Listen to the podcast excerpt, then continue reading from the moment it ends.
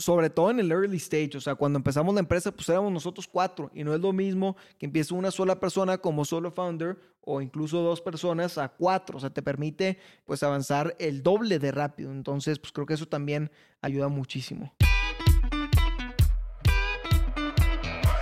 Hola, soy Alex Galvez y esto es Fundadores, el podcast donde me dedico a tener conversaciones con fundadores de startups latinoamericanas para deconstruir sus experiencias, su historia, sus errores, sus aciertos y así encontrar los aprendizajes, herramientas e inspiración que tú puedas aplicar en tu día a día.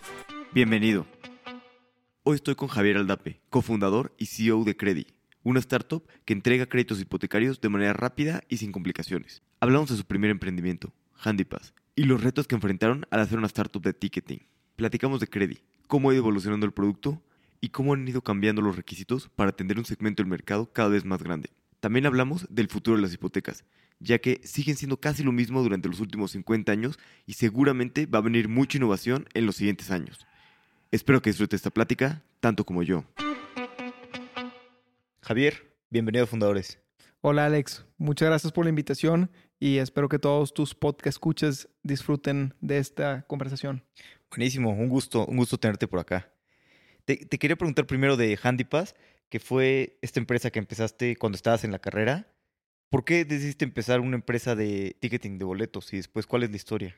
La verdad es que es una historia bastante chistosa y en donde pues tuve bastante aprendizajes. Y, y HandyPass empezó porque cuando yo estaba en, en prepa, dentro de nuestra escuela organizábamos distintos tipos de eventos para recaudar fondos, ¿no? Para, para instituciones de non-profit. Y, organizábamos eventos deportivos. Y, en una ocasión decidimos organizar una, una carrera de colores. Este, de estas carreras que hacen en Estados Unidos que le llaman Color Run, en donde pues tú vas, vas corriendo y, y en cada una de las estaciones te están aventando pintura de colores. Y la verdad es que nosotros organizábamos este evento para poder ayudar a distintas organizaciones y, uno de los challenges que tuvimos es que pues se nos hacía bastante caro las alternativas existentes para poder vender boletos en línea. Entonces fue, fue bastante curioso porque nosotros en este mismo momento de, querer organizar el evento, pues nos dimos cuenta a esta problemática y, como, como buenos emprendedores lo primero que se nos ocurrió fue desarrollar una, una solución que resolviera el problema, ¿no? Entonces primero pues hicimos la plataforma para uso interno, o sea, nunca pensamos en comercializarla en ese momento. Nosotros teníamos pues esta necesidad de querer vender boletos en línea y las alternativas en el mercado pues la verdad es que eran bastante costosas. Y, y así fue como desarrollamos la primera pues versión de la plataforma y la verdad es que después nos empezaron a buscar otros tipos de organizadores de eventos para cuestionar cómo lo habíamos hecho. Dijeron, es cómo vendieron boletos en esa carrera que tuvieron. Y, y la verdad es que se sorprendieron bastante cuando les dijimos que nosotros habíamos desarrollado la tecnología.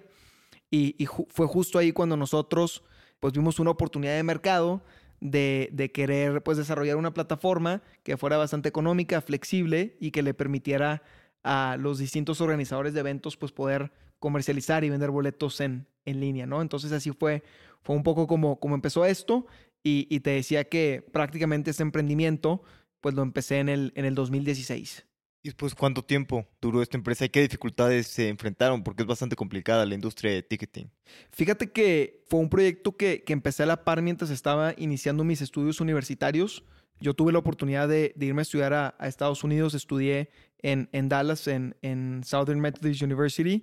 Y, y, al mismo tiempo ahí, pues este era como mi hobby slash side job. Entonces, pues básicamente eh, empezamos con un equipo pequeños y, ahí empezamos a, desarrollar la plataforma. Historia curiosa, ahí yo conozco a Juan Carlos Mercado, que en ese entonces pues eh, teníamos una, relación en donde él, nos ayudaba este, como empresa a desarrollar el software y luego se convirtió en el CTO y en el co-founder de Credit, ¿no? Entonces la verdad es que a mí me gustó mucho contar eso y, básicamente, digo, el, negocio pues estuvo eh, trabajando bastante bien y, la plataforma este, durante varios años, incluso durante la pandemia, pero más adelante por, por distintas razones, pues los, los socios de, de ese negocio se, se, fueron enfocando en, en, en, otras tareas este, y responsabilidades y ahí fue justo donde pues yo empecé también con, con mis otros tres co-founders el, el, negocio que hoy dirijo, que es, que es Credi. ¿Y qué pasó después con, con Handypass?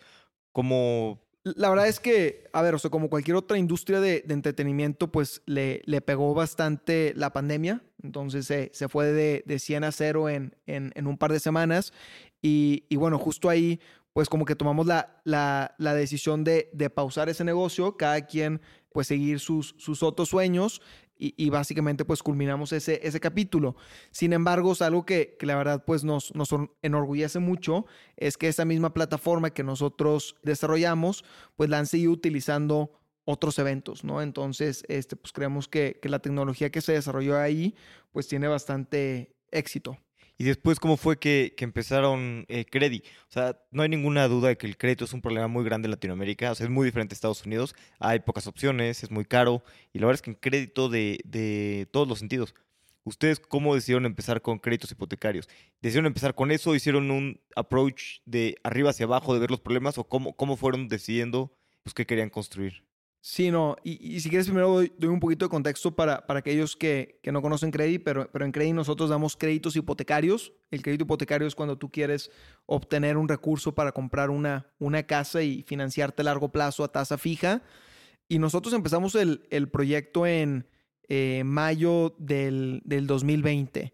Empezamos básicamente justo durante la pandemia y, y empezamos porque nos dimos cuenta, Fernando, Fernando Nader, mi otro co-founder, tenía un, blog de real estate. Entonces nos, nos empezamos a dar mucha cuenta de, de forma orgánica que había mucho interés de gente por conseguir financiamiento para ya sea construir vivienda o habitar en ella, ¿no? Y, justo en, en, un principio, el primer modelo de negocios de, de Credit fue ser un, un, marketplace de originación de créditos en general, ¿no? O sea, la verdad es que pues en ese momento nosotros no habíamos levantado capital, seguía el negocio bastante verde y como una simple idea. Y se nos hizo bastante interesante poder ofrecer créditos por medio de un marketplace porque no teníamos que poner capital. O sea, nosotros dijimos, primero tenemos muchos supuestos que ir validando nuestro modelo de negocios y para poder ir validando estos no necesariamente necesitamos dar créditos. O sea, podemos hacerlo por medio de, de, un marketplace, ¿no? Y, y así fue como empezamos. Empezamos como un marketplace de créditos en general dábamos o ayudábamos a gente a conseguir créditos empresariales, créditos pymes, créditos hipotecarios, créditos personales. Pero la verdad es que muy rápidamente nos dimos cuenta que el no tener un enfoque en un solo producto y priorizar tanto el desarrollo de tanto el desarrollo de tech como el, desarrollo de, de, otras prioridades dentro del negocio, pues hacía muy, muy difícil, ¿no? Entonces nos dimos cuenta que había una oportunidad muy grande y que nadie estaba atendiendo en, el crédito hipotecario y decidimos enfocarnos en, ese nicho, ¿no? ¿Y, cómo fue esta decisión? ¿Decidieron parar todos los demás créditos, solamente enfocarse en el hipotecario? ¿Fue de un día a otro? ¿O cómo fue esta discusión con tus socios de, hacia dónde ir? La, verdad es que se fueron juntando varias cosas, ¿no? Porque si, si recordamos que en junio, julio del, del 2020, pues era cuando seguíamos en medio de la pandemia y la verdad es que los bancos no tenían mucho apetito para dar créditos a, las empresas, ¿no? O sea, fue uno de, de los primeros productos financieros que la banca fue cerrando por la alta probabilidad de, incumplimiento por parte de un, acreditado. Y, entonces, pues eso también, a nosotros tener un modelo de negocios de marketplace, era muy difícil. O sea, colocar por, por, el lado del, del, supply. O sea, la verdad es que sí había mucha demanda, mucha gente que quería un crédito para su empresa, evidentemente la necesidad era alta, pero, pero no podíamos desplazarlos, ¿no? Entonces, bajo ese razonamiento, pues descartamos el, crédito empresarial y luego pues nos quedamos en, entre los créditos hipotecarios, créditos personales y créditos automotrices. Y la verdad es que pues nosotros sentíamos que ya existían plataformas y, alternativas que, que atacaban eh, los créditos eh, automotrices y los créditos personales y nosotros pues creíamos que si teníamos una oportunidad de disrumpir el, mercado tenía que ser por medio de, un producto que, que, no era atendido. Y la verdad es que también, o sea, esa fue una de las razones que, que nos llamó mucho la atención el enfocarnos en el crédito hipotecario, pero también la realidad es que el mercado es sumamente grande, o sea, si, si tú mides el tamaño de la cartera hipotecaria, y la comparas con otros productos financieros, pues la verdad es que esa es la más grande. Entonces la, oportunidad de mercado es, es enorme. y, también existe mucha falta de oportunidad en, en, la población en general para poder obtener un crédito, ¿no? O sea, si comparamos la, esta misma cartera con respecto al PIB en México y otros países eh, más desarrollados como, como Estados Unidos y Canadá, pues en, en México esta cifra es cerca del, del, 10% y en Estados Unidos se compara con un 80-90%. Entonces, la oportunidad de negocio es bastante grande y creo que eso también es algo que, que le atrae a, a los inversionistas. ¿Y por qué es tanto más baja ese porcentaje en México si el crédito hipotecario es un, también es un buen producto muy atractivo para bancos, ¿no? Entiendo que también les genera pues, bastante buenos rendimientos, tienen un activo en el que respaldarse. ¿Por qué no, no ha crecido tanto como en, como en otros lugares? Justo yo creo que hay varias razones por las que el crédito hipotecario ha tenido muy, muy baja penetración en México. O sea, la principal es, es porque sí es, es un producto muy seguro, como, como lo comentabas, para los bancos, pero eso también hace que los bancos se vuelvan muy exigentes y requieran que los clientes tengan un historial crediticio perfecto, que puedan comprobar todos sus ingresos y tengan sus recibos de nómina timbrados al 100%. Y, y, la verdad es que pues la banca... Eh, no ha tenido bastante interés en querer innovar en este producto. Es súper interesante que, que el 5 por, los cinco bancos más grandes de México tienen el 95% de la cartera hipotecaria. Entonces prácticamente es, es, un oligopolio en donde pues ellos controlan el mercado y tienen muy poco incentivo en, innovar, ¿no? Entonces pues creo que estas son algunas de las razones por las que la penetración es bastante baja y justo lo que nosotros venimos a, a proponer como, como estrategia y bueno, propuesta de valor agregado es contar con mayor flexibilidad tanto en, en la forma en la que la gente pues puede demostrar sus ingresos, y, también el, el, historial crediticio. Y bueno, empezaron, pivotearon a ese, pues no sé llamarlo comparador de hipotecas, que pues era, sí era eso, ¿no? Justo sí, o sea, era, un comparador, o sea, un marketplace en donde tú, tú llegabas a la página, especificabas que querías un crédito hipotecario, nos platicabas un poquito más o menos de, de las características que buscabas y, y nosotros te decíamos cuál era la mejor opción. Y, nosotros, esa fue como, como la primera iteración del, modelo de negocios.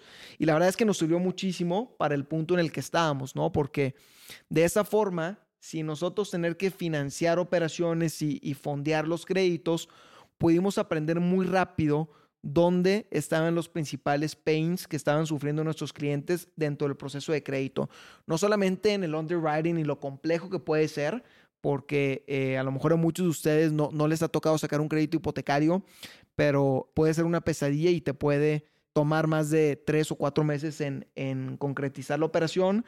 Y, justo nosotros fuimos aprendiendo de, de, los distintos pain points y, y, y, este primer modelo de negocios nos permitió crecer de una forma bastante acelerada en la, en la colocación de créditos sin necesidad de, de tener que contar con mucha infraestructura, ¿no? Entonces yo creo que este modelo de negocios nos ayudó de llegar del, punto de partida al, punto A y, con eso levantar una ronda de capital semilla ese que levantamos en, en marzo del 2021 después de entrar a, a Y Combinator, para después ya migrar a lo que hoy en día es nuestro modelo de negocios. Hoy en día lo que, lo que nosotros hacemos, como, le decía hace rato, es dar directamente un crédito hipotecario.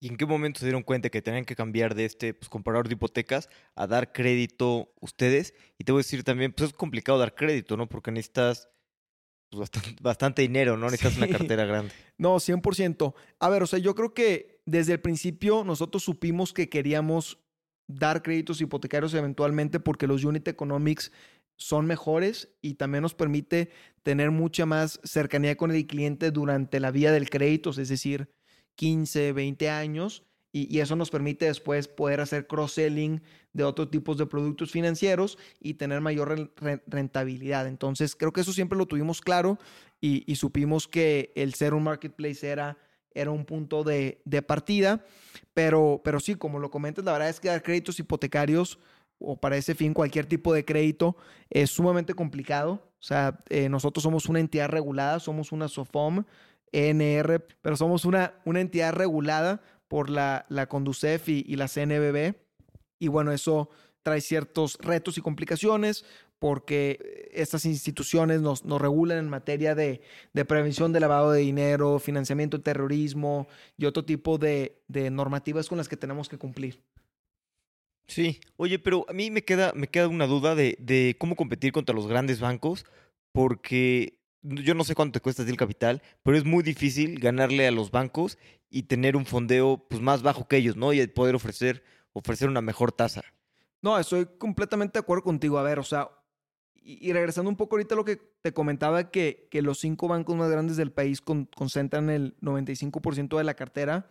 Curiosamente, esos mismos bancos son los que cuentan con mayor depósitos y número de cuentas de, de cheques, ¿no? Entonces, si nos vamos como un paso atrás, un, un, banco tiene la facultad de poder recibir depósitos y dinero del público en general, o sea, de, tu cuenta de cheques y mi cuenta de cheques, y tú y yo podemos dejar el dinero ahí guardado y sabemos que, pues, cuenta con una protección este, por, por el IPAB hasta, hasta cierto monto, ¿no? Pero eso lo que le permite a, los bancos hacer es eh, captar dinero y tener un costo de fondeo bastante bajo. O sea, yo te pregunto, ¿cuánto, cuánto te paga tu cuenta de cheques por, por tener el dinero ahí? Nada. o sea, prácticamente, o sea, muy poco, ¿no? Entonces los bancos utilizan esta estrategia para fondearse abajo de la tasa de referencia, ya sea 10 a 28 días o el bono M5 o el bono M10, y, y, eso les permite tener una ventaja competitiva, porque los bancos pueden captar recursos a una tasa mucho más baja a la que es mi costo de capital y poder ofrecer pues créditos a una tasa bastante baja, ¿no? Y sobre todo en un producto que, es eh, bastante elástico, en donde pues la tasa de interés tiene un impacto muy grande en, en eh, la colocación de créditos, pues para nosotros es, es difícil competir en ese frente, ¿no? No, no digo que sea, que sea imposible, pero sí, sí lo dificulta. Entonces lo que nosotros hemos hecho como estrategia es aliarnos con instituciones bancarias y no bancarias que tienen acceso a un costo de fondeo muy cercano a ti o por debajo, ¿no? Entonces, básicamente lo que nosotros hacemos es que colocamos créditos y después vendemos los derechos de cobranza de estos créditos a estas instituciones para que realmente el crédito vive muy poco tiempo en nuestro balance. Nosotros colocamos un crédito y entre 30 y 60 días ya lo estamos vendiendo a una institución y de esa forma nosotros no nos tenemos que preocupar por tener un costo de, fondeo barato, pero al mismo tiempo mantenemos la relación con el cliente porque firmamos un contrato de, de, administración en donde pues somos el fronting contra el cliente y para el cliente es bastante transparente porque básicamente nosotros seguimos siendo la institución que le administra el crédito durante el plazo establecido. ¿Y qué complicaciones han tenido de, este modelo de, crédito? Porque supongo que, bueno, la tasa está igual en los bancos, pero ¿en qué otra cosa puedes competir? Me imagino que mejor servicio, puedes tenerlo todo de manera digital. ¿Qué complicaciones han tenido de, crear este producto en, México? Yo, te diría que tenemos dos ventajas competitivas. La primera es, o sea, como, como bien lo indicas, ser mucho más flexibles en tanto la, comprobación de ingresos como en el historial crediticio, o sea, entender por qué si una persona tuvo un atraso en un crédito automotriz durante la pandemia, pues bueno, o sea, poder ponderar un poco, o sea, cuál fue el comportamiento después de eso y, ser más flexibles, ¿no? Entonces, o sea, por un lado la flexibilidad y, la segunda propuesta de valor agregado es pues tener una, una experiencia digital, o sea, como te decía hace rato, en un banco te vas a tardar más de tres o cuatro meses en formalizar un crédito hipotecario y con nosotros puedes obtener una preautorización en menos de tres minutos y estar formalizando el crédito en, un lapso de una o dos semanas, ¿no? Entonces, la verdad es que esta también es una de nuestras propuestas de, valor agregado. Y me decías también de la comprobación de ingresos, ¿no? Porque en este país y en toda Latinoamérica, pues muchas personas tienen ingresos que, que, no son comprobables, ¿no? Ya sé que trabajan, eh, bueno, que ganan en efectivo, ¿no? Trabajan en el tianguis o lo que sea, pues como que yo creo que ahí es donde está realmente pues la parte interesante, ¿no? Del segmento que no está atendido por los bancos y, que tiene esta complicación de, comprobar ingresos.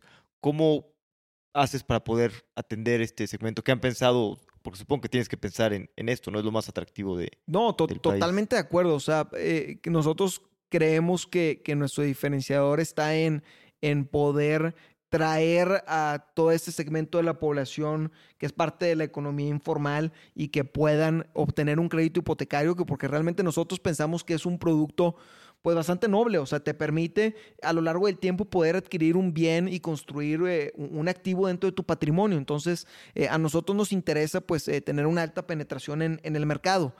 Y, bueno, o sea, la forma en la que nosotros lo hacemos es que contamos con distintos modelos de underwriting que nos permiten hacer un, risk assessment mucho más específico cuando llega un solicitante de crédito y poder darle un crédito a alguien que probablemente en un banco no, no, no pueda prosperar. Entonces, pues esa es parte de nuestra propuesta de valor agregado y lo hacemos por medio de la tecnología que hemos construido. O sea, si hay alguien que dice, oye, yo me dedico, pues trabajo en el tianguis, gano 50 mil pesos no tengo obviamente facturas ni nada de, bueno, facturas, comprobarlo, o sea, sí lo pueden atender, digo, independientemente de que tengan que con los modelos y todo. Correcto, o sea, digo, algo que, que sí buscamos es que, o sea, no el 100%. Tienen que compruébenlos de alguna manera, no con facturas, pero puede comprar de otra manera. O sea, de alguna forma, pues pues tiene que poder comprobar, o sea, no, no, no va a ser simplemente por, por buena fe, ¿no? Pero sí, sí entender, bueno, o sea, si tienes estados de cuenta, a lo mejor no, no facturas, pero tienes estados de cuenta, o, o, también se puede elaborar un, un estudio socioeconómico, es, en donde pues entendemos más o menos la persona cuánto vende en, en cierto plazo y, y entender cuál es su capacidad de pago, porque a nosotros lo que nos interesa es entender, pues, cuánto dinero puede destinar la persona de forma mensual, para el pago de un crédito y, un poco a la inversa nosotros determinamos cuánto le podemos prestar. Sí. Y bueno, cambiando un poquito de tema, ustedes son cuatro cofundadores. Yo he visto que a muchos fondos a veces no les gusta que sean cuatro o cinco cofundadores, porque lo que pasa es que el equity se, se, divide entre muchos y entonces a lo largo, después de un par de series, pues ya están bastante diluidos, ¿no? Yo creo que es lo mejor que nos ha pasado en nuestro caso. O sea, a ver, que cada startup tiene su, historia, pero en nuestro caso nos ha permitido tener un dinamismo bastante interesante. Cada uno de los cuatro co-founders aportan distintas cosas. Por un lado, pues ahorita te platicaba que a JC o Juan Carlos, pues lo conozco desde el 2016 cuando empecé Handy Pass y, y la verdad es que hemos vivido por bastantes cosas y, y, es pues una de las personas más brillantes que conozco y es el experto en cuestión técnica del negocio, ¿no? Entonces, hoy no tendríamos el producto tecnológico si no fuera por, por Juan Carlos, ¿no? Entonces, pues por un lado, o sea, contamos con un producto tecnológico bastante sólido, ¿no?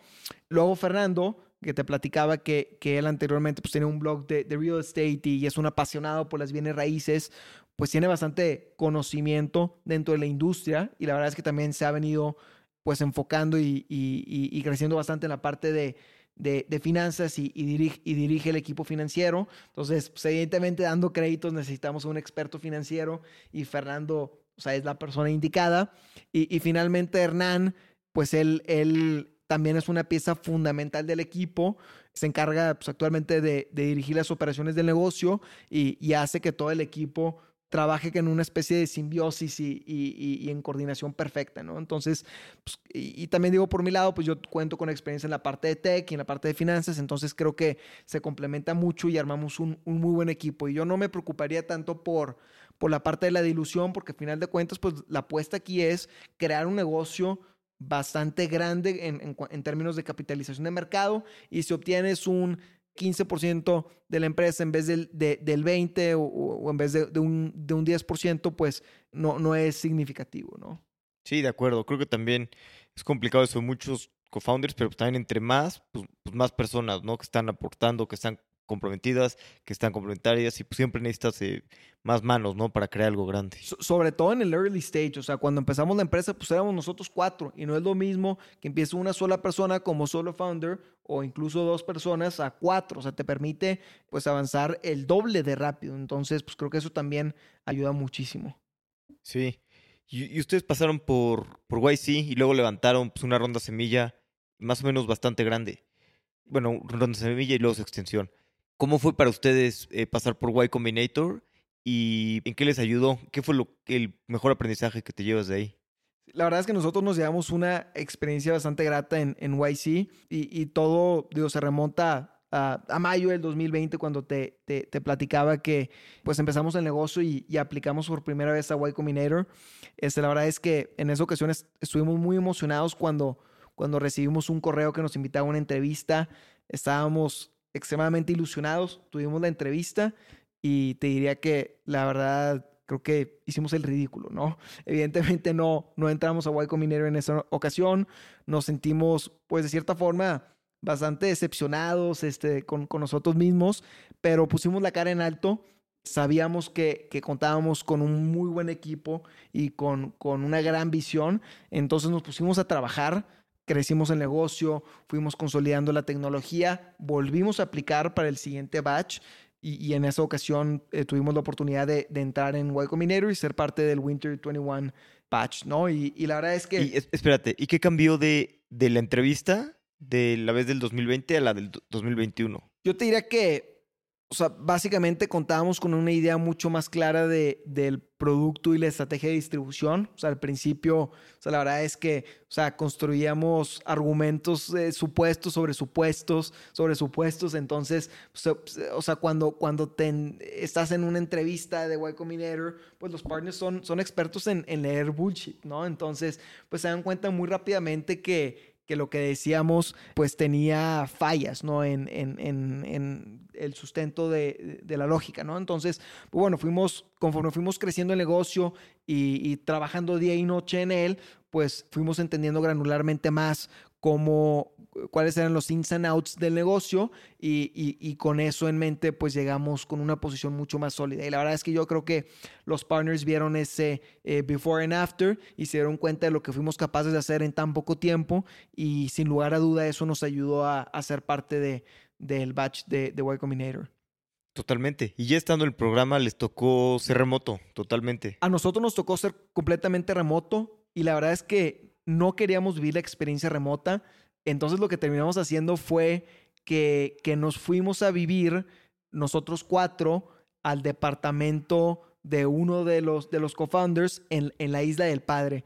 Para aquellos que no conocen la Isla del Padre, es, es una isla que está aproximadamente a dos horas de Monterrey y, básicamente es como el Acapulco de, de, los chilangos, ¿no? Entonces es bastante eh, normal ir en, distintas épocas del año. Entonces nos fuimos nosotros cuatro y, nos encerramos ahí pues durante casi todo el periodo de, de Y para vivir la experiencia en físico y la verdad es que o sea, fue increíble porque desayunábamos platicando sobre el negocio, comíamos y cenábamos, este, como pensando en la estrategia. Fue básicamente un periodo muy intenso de crecer tanto como equipo y como negocio. Totalmente, ¿no? Qué gran idea. Aprovechar estar todos juntos trabajando, ¿no? Creo que avanzas mucho más si estás los cuatro en la misma dirección y, trabajando.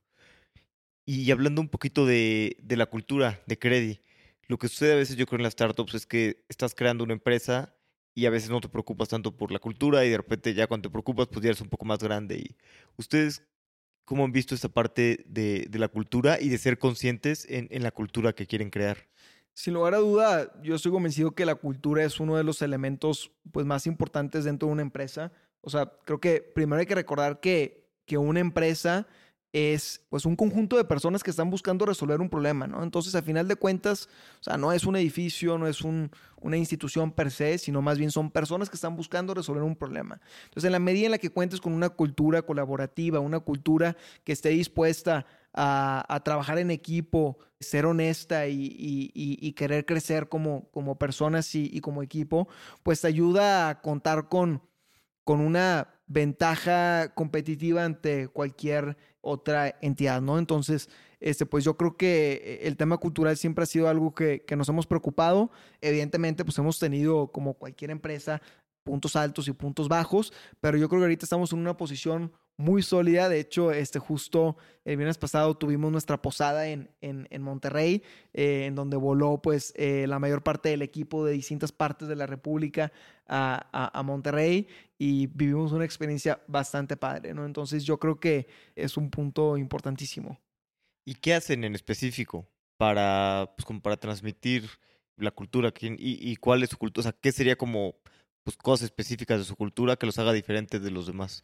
Yo creo que, o sea, partiría la respuesta en, en, dos partes. O sea, primero hay cosas que a lo mejor no mucha gente se fija y que a nosotros nos, nos tocó vivir pues este gran cambio, este, empezando en cosas tan básicas como, como la oficina, ¿no? O sea, el espacio. Nosotros por, por mucho tiempo estuvimos en un departamento que tenía cuatro recámaras y, y la verdad es que cuando estuvimos ahí, pues vivía una cultura bastante aislada porque pues, estaban cuatro o cinco personas por cada cuarto, había muy poca comunicación, de repente el mood en un cuarto era uno y en otro otro, entonces pues eso o sea, la misma infraestructura permitía que no hubiera pues diálogo abierto, ¿no? Entonces, eh, y ahorita vimos un cambio muy grande porque nos acabamos de cambiar de oficinas, en donde es un, un espacio de un solo piso, un cowork, o sea, con mesas de trabajo abiertas, y, y eso la verdad es que ha permitido que, que la gente se desenvuelva en, en, un papel muy, muy distinto, ¿no? Entonces, este, pues creo que partiría primero por, por este tipo de, de cosas que hacemos, asegurarnos que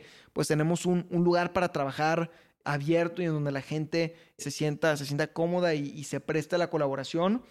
Y, y, lo segundo que hacemos son eventos de integración. Digo, tenemos estos tiempos en donde cada quien platica eh, de, cosas fuera de crédito. Eh, también tenemos los all hands. Premiamos mucho y, buscamos de que cada dos semanas el equipo de tech cuando nos presente sus avances, pues haga un reconocimiento en, Demo Day. Entonces creo que son esta serie de, eventos que hemos incursionado en, en, la empresa que nos permiten tener mucho más dinamismo en, en, la cultura, ¿no? Sí, y tienen, digo esto de la cultura que seas, tienen pues bastantes personas, ¿no? Por, por todo México. Sí, tenemos gente básicamente en Ciudad de México, Monterrey, Mérida, Colima, Querétaro, Aguascalientes. Pero, pero, las oficinas principales están en Monterrey. Las oficinas principales están en Monterrey. Justo este, también ya abrimos oficinas aquí en la Ciudad de México. Y bueno, digo, en Monterrey es donde está nuestro principal centro de trabajo. ¿Y cómo haces para tener este mix de que hay, hay, personas trabajando en Monterrey y personas que trabajan en otras ciudades, pero que los que trabajan en otras ciudades no se sientan como pues como aislados o como diferente por, porque pues, hay una gran parte de Monterrey. Mucho de lo que hacemos ahí es tener todas estas convivencias pues de, de forma remota, ¿no? O incluso este, si la gente está en Monterrey, pues cada quien se conecta a, al evento de Demo Day o, a estos All Hands para, pues, digamos, igualar las, las condiciones y eso la verdad es que ayuda muchísimo. Y también, eh, pues, tener mucha comunicación en, en Slack, ¿no? Entonces creo que eso eh, ha ayudado bastante y nos permite que, que, el equipo se sienta bastante cómodo. Totalmente. ¿Y, ¿Y, cómo ha sido su camino con inversionistas? Porque, digo, la verdad es que pues, las hipotecas son, son un mercado bastante atractivo, pero luego hay, hay muchas personas en, pues, en México, otros lados, que sienten que es complicado, ¿no? Lo que te decía, competir con, contra, contra bancos. ¿Ustedes qué les ha sido mejor? Eh, ¿Levantar capital eh, dentro de México, fuera de México? ¿Crees que lo ideal es tener un mix de los dos? ¿Cómo, cómo han visto esta parte?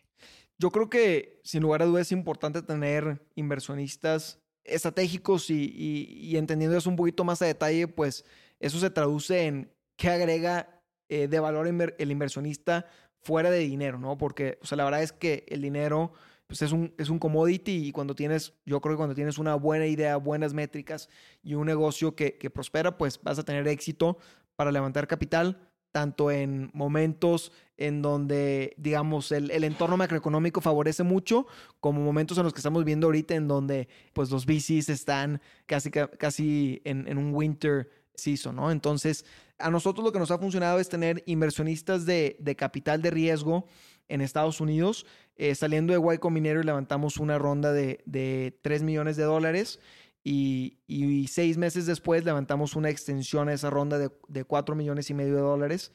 En total hemos levantado un poquito más de, de 7 millones y medio de dólares. Y bueno, digo, contamos con un mix de, de, inversionistas institucionales, tanto en Estados Unidos como, como en México, ¿no? Y, y, también tenemos aliados estratégicos en la parte de acuerdos de, de originación delegada, este, que son estos esos partnerships que te, que te contaba que tenemos con bancos y con instituciones financieras que nos permiten venderles los créditos que vamos originando. Entonces, eso nos ayuda porque es básicamente lo que detona nuestra capacidad de poder dar créditos hipotecarios. Desde el principio vieron esto que necesitaban como pues, originar, o sea, hacer las hipotecas ustedes y después venderlas.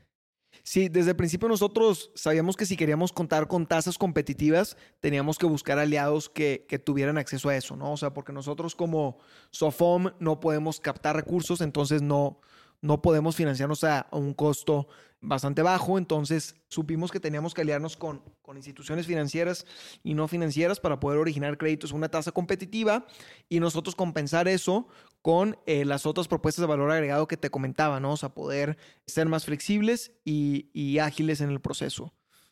Oye, y algo que me sorprende mucho hablando de un poquito de, cómo funciona el mercado, ¿no? Hipotecas, esto, por ejemplo, es muy común, ¿no?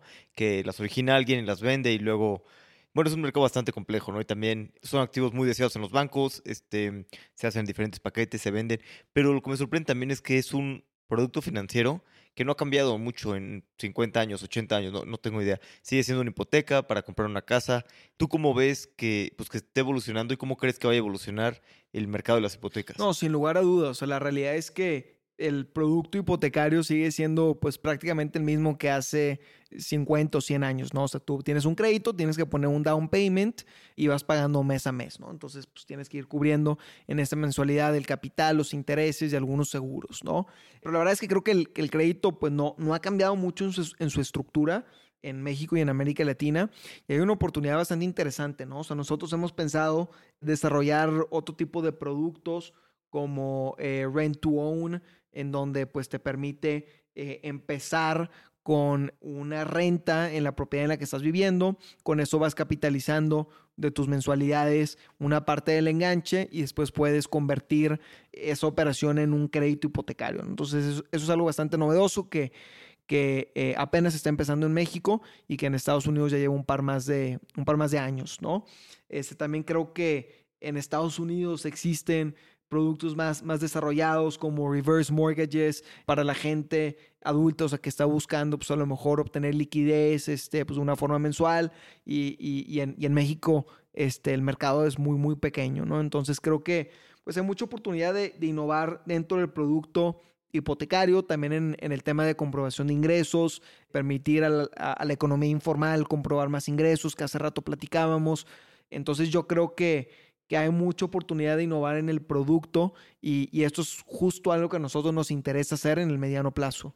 Totalmente. ¿Y cómo decides a veces, entre, porque tenemos todos recursos limitados, entre, pues estás atacando un mercado grande, eh, muy en México, seguir atacando y creciendo eso, a desarrollar de repente eh, nuevos productos o, o, demás?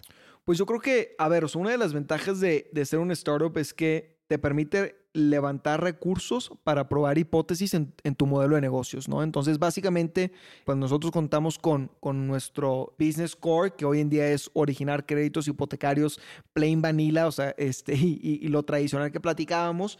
Y, y, y, en, y en ese sentido, pues, en la medida en la que tengamos positive unit economics y que nuestro modelo de negocios pues deje un cash flow constante, pues nos permite ir probando variaciones en el producto para seguir innovando y, creando eh, mayores ventajas competitivas para nuestros clientes, ¿no? Entonces, pues creo que es un balance, o sea, tampoco se trata de, estar utilizando todos los recursos para probar cosas nuevas, o sea, también tenemos que financiar las operaciones principales de negocio y hacer eh, un double down en, las cosas que están funcionando en los canales de adquisición y seguir desarrollando esos canales y, pues bueno, es, una combinación de las dos cosas. Sí, totalmente. Tienes que dedicarle mucho al, al, core, pero sin dejar de explorar. A mí el producto de Rent to Own, la verdad es que me gusta mucho. Creo que es un producto pues, necesario, ¿no? En todo el mundo y, más en Latinoamérica. Lo que no estoy tan seguro que se logre bien aquí es que las tasas de interés son mucho más caras que, que en Estados Unidos, ¿no? Teniendo unas tasas baratas como en Estados Unidos y Europa, creo que puedes hacer mucho más cosas de innovación. Y aquí el problema es que unas tasas pues como son tan caras, pues no puedes innovar tanto, no se vuelven un poco impagables. Claro, o sea, yo coincido con, con ese assessment, o sea, creo que el producto de rent to own como standalone no, no funciona, o sea, porque los, los, márgenes están muy apretados, pero la forma en la que nosotros lo vemos que podría llegar a funcionar y sigue siendo una hipótesis, como te digo, que, que tenemos que validar, es combinando eso con la opción de posteriormente poder obtener un, un, crédito hipotecario, ¿no? Entonces, pues de cierta forma capturar más valor del cliente a lo largo del tiempo y, y, y pensamos que así podría, podría hacer sentido. Sí, totalmente, tenerlo cliente desde antes, ¿no? Y que te vaya pagando y ya después lo convierte. Lo tienes como cautivo, hipoteca. ¿no? O sea, empieza con el rent to a lo mejor ese negocio no te permite capitalizar este ingreso, pero después pues, lo conviertes y, y ponderas un poco tu CAC, ¿no? O sea, es, es como la, la, la hipótesis que tenemos. Súper bien. Oye, y hablando un poquito de, de, levantamiento de capital en general, creo que ha cambiado bastante el mercado de lo que se venía pues, en 2021. Ha cambiado bastante, ¿no? El, capital se está volviendo cada vez más caro y más difícil, ¿no? Las tasas de interés en Estados Unidos eh, han subido, estamos en un mundo pues, muy diferente al que se vivía hace un año. Ustedes me comentabas que levantaron capital en 2021, entonces seguramente pues estarán levantando capital el, el siguiente año. ¿Qué han pensado ustedes con respecto al levantamiento de capital? Eh, sobre todo porque es un mercado mucho más complicado del que, del que era antes. Sí, evidentemente las circunstancias no son las mismas y, el entorno macroeconómico ha cambiado desde la guerra en Ucrania, el entorno eh, geopolítico de, China y, bueno, también el tema inflacionario en, en, el mundo. Y, creo que nosotros estamos en, en, una posición bastante interesante porque hemos venido creciendo el negocio durante, durante el 2022 y, y hemos manejado los recursos, creo que de una forma muy responsable. Seguimos contando con gran parte de, de la inversión que levantamos disponible en caja y pues bueno, eso nos, nos ha permitido pues ir creciendo mes a mes de forma conservadora y, y, y bueno, o sea, siempre asegurándonos que que está haciendo que cada dólar que invertimos sabemos cómo lo vamos a, recuperar, ¿no? Entonces creo que esta estrategia nos ha funcionado muy bien y lo que hoy nos permite es tener un, un runway, si no es que eh, infinito, pues bastante grande, ¿no? Este, pues creemos que estamos muy cerca de, ser profitables para, para finales del próximo año, o sea, tenemos un, un clear path eh, towards profitability y, y bueno, o sea, creemos que de esa forma eh, podemos esperar a que eh, el, ciclo económico mejore y levantar una, una siguiente ronda cuando, cuando eh, estemos listos, ¿no? Y eso es un poco lo que, lo que estamos viendo. Claro, no hay nada mejor que eso, ¿no? Que ser mesurado con el, con el dinero, o sea, usarlo bien, pero, pero no, no, no acelerarse, ¿no? Ir creciendo de la manera más sana posible. Si, me preguntas a mí, o sea, creo que sí, sí nos tocó ver mucho otras startups de cerca, como una vez que terminaron YC, empezaron, pues, no quisiera decir un despilfarro de dinero, pero, pero casi, casi que hacían hires de doble dígito todos los meses y crecían y crecían el equipo, pero pues nunca se enfocaban en, en, en realmente asegurarse que están creando valor como empresa, ¿no? Y pues muchas de esas startups pues están muy cerca de, de, quebrar. O sea, esa es la, la realidad o con runways bastantes cortos, ¿no? Entonces, este, pues creo que ahí la estrategia que nosotros ejecutamos funcionó para nuestro, nuestro producto, ¿no? Porque también la realidad es que eh, algo que me he dado cuenta es que cada startup tiene su, su ciclo de negocio, ¿no? En nuestro caso, pues, los créditos hipotecarios por ser de muy largo plazo y por ser un producto en donde pues, tú no compras una casa todos los días, o sea, lo, la, la, compras pues, a lo mejor cada cada 10, 15 años, ¿no? Entonces, pues la gente no, tampoco espera comprar la casa de un día para otro, ¿no? Y, y, eso, eso le permite a, a, la empresa, pues, contar con, con, digamos, SLAs o tiempos de respuestas eh, un poco más largos. Entonces, eso se traduce en eh, una estrategia comercial de más a largo plazo y de, y de asegurarte que, pues, lo estás haciendo de una forma rentable. En cambio, cuando compares esto con un negocio de delivery en, eh, no sé, o sea, pensemos como Rappi este, en, 10, 15 minutos, pues es un negocio, una empresa que siempre está en constante movimiento y, bueno, eso se permea en la cultura eh, y también en las necesidades de capital, ¿no? Entonces, pues creo que eso es algo que a nosotros nos ha ayudado como, como empresa. Totalmente. ¿Y cómo es para no volverte loco? Si ya levantaste capital de, inversionistas, sobre todo porque también pues, muchos inversionistas pues, presionan, ¿no? Para, para crecimiento. También lo que se quiere es ver ese crecimiento. ¿Cómo haces para, para no volverte loco y, empezar a. Claro, no, es, es, un punto súper super válido porque al final de cuentas, o sea, creo que tiene que haber un balance, o sea, y, y, esto lo, lo, veo mucho en la retórica de cómo se manejaba hace un año. O sea, hace un año los VCs te decían, o sea, grow at all cost, pero, pero la verdad es que, a ver, o sea, el dinero tiene diminishing returns, o sea, una vez que, que tienes mucho dinero en el banco, realmente no te ayuda a resolver los problemas de fondo, ¿no? O sea, realmente aventarle dinero a los problemas no lo resuelve. Entonces, pues en ese sentido nosotros teníamos que asegurarnos que el dinero que estábamos gastando, o sea, realmente nos estaba ayudando a, encontrar una solución al problema y ser más eficientes. Y la verdad es que nosotros pues, éramos muy, muy prudentes en ese sentido, ¿no? O sea, si veíamos que invertirle más dinero no iba a solucionar el problema, pues no lo hacíamos aunque, nuestros, aunque los VCs nos, nos, pedían que, que, invirtiéramos más dinero. Y la verdad es que hoy viéndolo en, retrospectiva, pues muchos de nuestros inversionistas están muy agradecidos que tomamos ese approach y ahora pues todo el mundo habla de tener positive unit economics, ¿no? Este, o sea, yo creo que por cierto periodo de tiempo este, a los inversionistas se les olvidó que o sea, un negocio tiene como objetivo último, pues generar positive cash flow. O sea, hay que generar dinero, ¿no? Y bueno, eso creo que siempre lo hemos tenido en, mente. Sí, y también te diré, es un péndulo. De repente se privilegia mucho Unit Economics y de repente el mercado se va hasta el otro lado y se privilegia mucho crecimiento.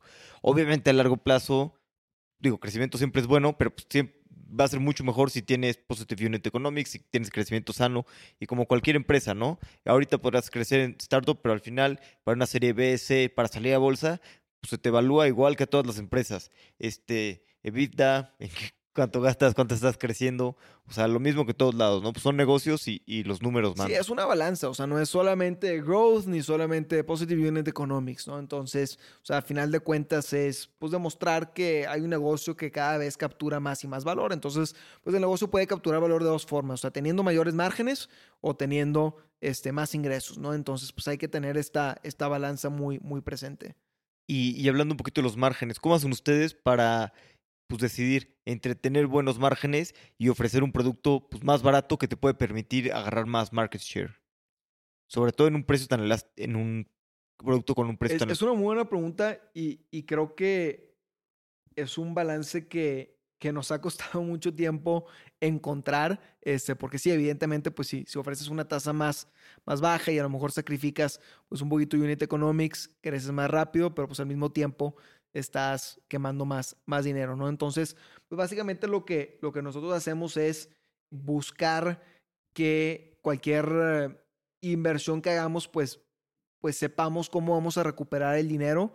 Este, pues a lo mejor sí si es por medio de una disminución en nuestros precios, una disminución en la tasa, pues a lo mejor entender qué otras cosas estamos ganando. A lo mejor estamos ganando pues más brand awareness, más clientes nos conocen y eso empieza a crear como una cadenita de ciclo virtuoso. Entonces ponderamos eso como, como un beneficio, ¿no?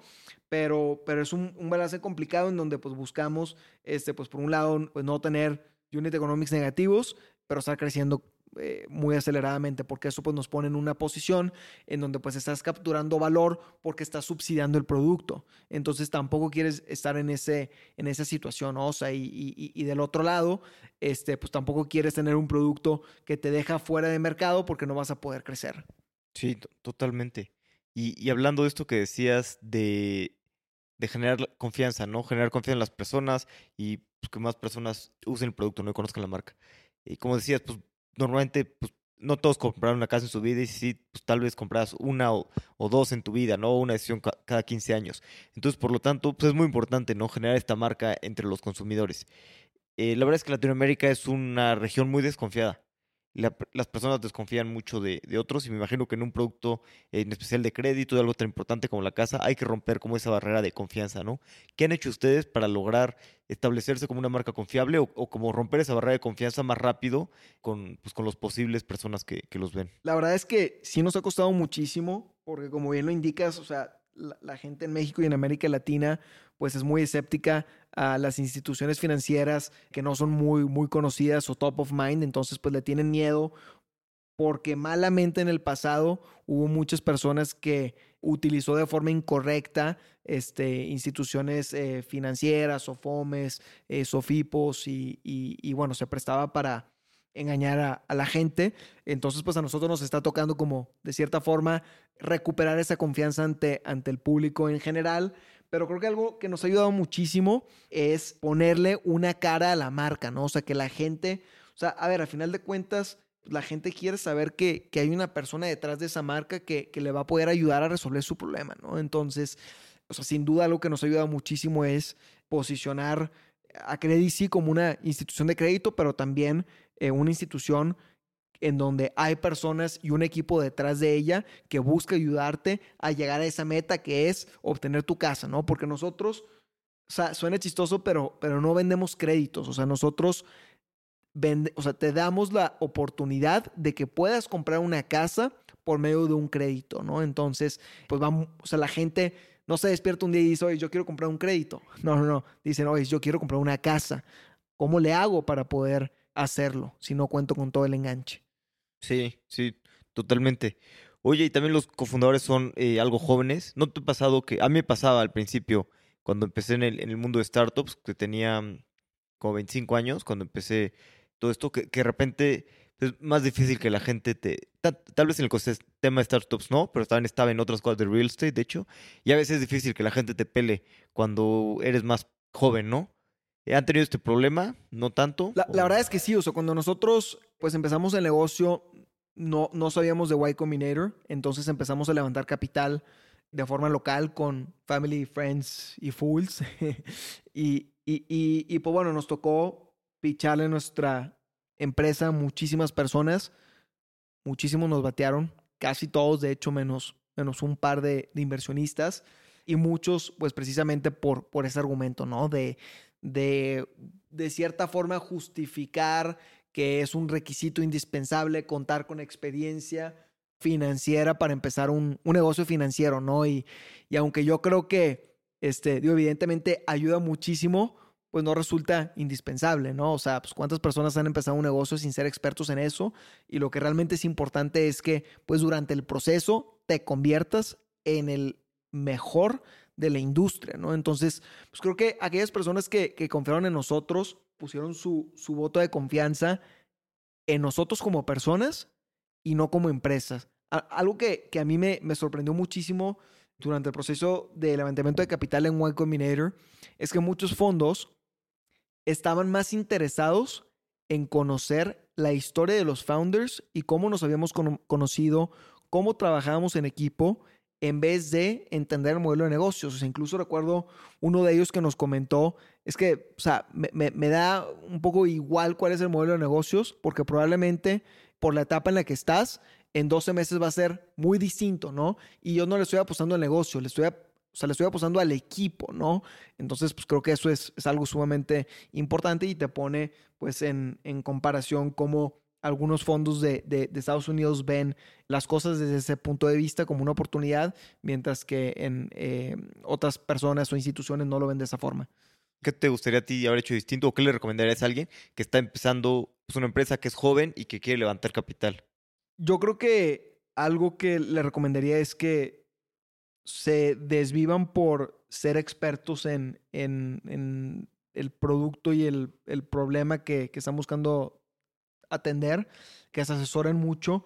en nuestro caso creo que ayudó muchísimo, pues, que éramos cuatro co-founders, entonces, pues eso pues, nos permitía que cuando uno se sintiera desanimado, pues otro pudiera como traerlo de regreso al, al carril y viceversa. Entonces eso nos ayudó bastante y, pues siempre creo que es bueno tener pues varios consejeros muy cercanos, ¿no? Entonces, este, eso a nosotros nos ayudó mucho y es algo que recomendaría.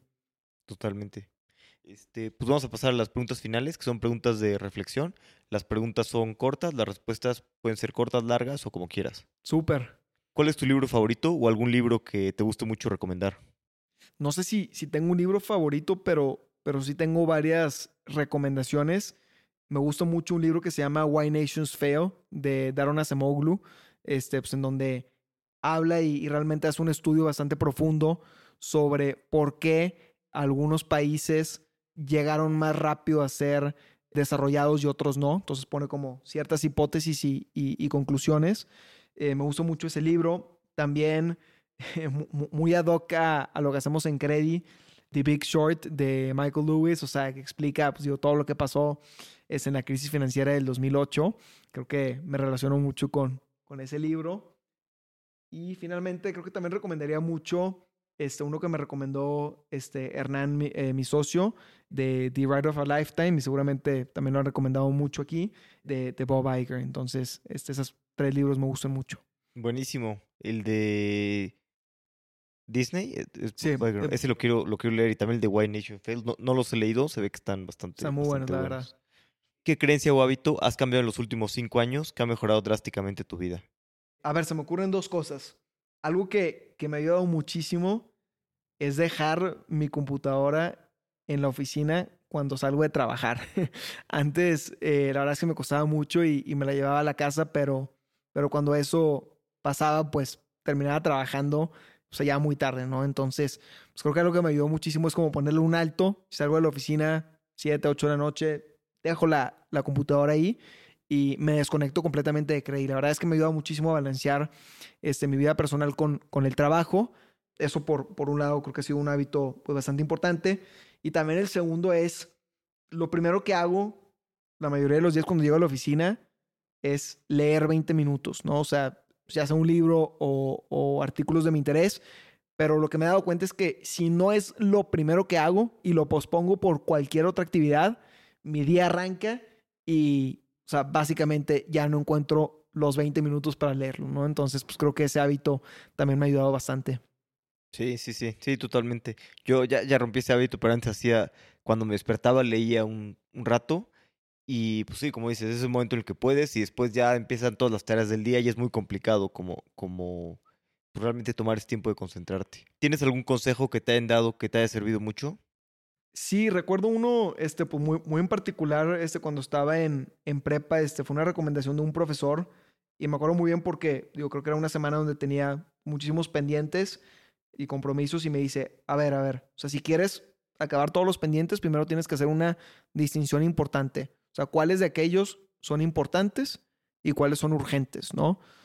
Y me dice, o sea, lo que pasa es que es importante primero atacar aquellos pendientes que son importantes y urgentes, porque pues de nada te sirve atacar un, un, problema que es importante pero no es urgente. Y del otro lado pues tampoco te sirve atacar, o sea, algo que es urgente pero no es importante. Entonces como pues tener ese balance y atacar primero como los, los problemas que caen en, ese, en esa esquina de la matriz, o sea, los que son importantes y urgentes. ¿Tienes algún punto de inflexión en tu vida que haya cambiado la forma en la que piensas? Qué difícil pregunta. Creo que sí he tenido distintos momentos, pero algo que he reflexionado mucho últimamente fue aprender a programar. O sea, por, por alguna extraña razón, cuando, cuando yo me fui a... Hubo un año de mi vida que me fui a, vivir a, Canadá, eh, cuando estaba en secundaria. Y pues la verdad es que se vivía en una ciudad que se llama Calgary, en Alberta, que es muy frío. Y en invierno o sea, no hay nada que hacer porque sales de la casa y estás a 40 bajo ceros grados centígrados, ¿no? Y por alguna extraña razón se me ocurrió comprar un libro de, de programación. Este se llamaba, o sea, DC Programming Language. Y pues lo leí, o lo empecé a leer. O sea, yo no aprendí a programar viendo videos de YouTube o haciendo otras cosas. Después sí, sí lo terminé aplicando. Pero digo que es un punto de inflexión porque, o sea, creo que desde ese momento empecé a desarrollar una, una o sea, pasión por la tecnología y, creo que pues, el aprender a programar, entender de estructura de datos, este, pues me permitió desarrollar una lógica mucho más profunda de pensamiento y cómo atacar problemas, ¿no? Entonces, pues creo que eso ha sido un punto de inflexión muy importante en, en mi vida. Total, totalmente. Eh, a lo largo de estos años emprendiendo has tenido bastantes aprendizajes. ¿Qué dos recomendaciones, bueno, qué dos aprendizajes te gustaría transmitirle a alguien que está empezando a emprender? Mm, creo que mi primera recomendación pues iría muy de la mano con, con el, eh, uno de los hábitos que, que platicaba, el pues tener límites, o sea, cada hora que le dedicas al trabajo es en un mismo día pues tiene diminishing returns, o sea, tampoco estoy diciendo que, que trabajes cuatro horas al día, pero, pero pues ya más de ocho horas pues se vuelve a, a convertir bastante improductivo. Entonces creo que ese es un consejo este, bastante importante. Y, alguno otro este, pues, sería trabajar en equipo, ¿no? O sea, escuchar distintos puntos de vista. Este, digo, creo que también, sobre todo como en aquellas personas que tienen un perfil más de, de ingeniería, pues te puedes convertir muy, muy necio a veces cuando quieres atacar un problema y tienes una solución muy clara, ¿no? Entonces, pues escuchar los distintos puntos de vista porque se, se complementan bastante. De acuerdo. Javier, muchas gracias por, por, tu tiempo. Si alguien está buscando justo un crédito hipotecario y quiere usar crédito, ¿cuál, ¿cuál, es el perfil ideal o quién debería de, de usar crédito? Pues primero pueden eh, llenar una solicitud en credit.mx, credit con, con K. Este, yo te diría que hoy en día pues atendemos una variedad bastante grande de, de, clientes, pero si nos enfocamos en, en aquellos que no tienen una oportunidad de conseguir hoy un crédito hipotecario con la banca tradicional. O sea, queremos atacar a, a ese, ese tipo de, de personas que hoy en día no tienen una alternativa y nosotros poder darles esa confianza para que obtengan un, un, crédito con nosotros. Buenísimo, pues gracias por tu tiempo, la pasé muy bien platicando contigo y conociendo más de crédito y tu historia. No, muchas gracias por la invitación Alex y, y un gusto participar. Gran plática con Javier. Estoy seguro de que va a haber mucha innovación en los siguientes 10 años en la industria de las hipotecas. Y Credi va a estar a la vanguardia en esa innovación. Como siempre, gracias por escuchar y por calificarnos con 5 estrellas en Spotify y escribirnos una review en Apple Podcast. Si no lo has hecho, ¿qué esperas para hacerlo? Espero que disfrutes los próximos episodios.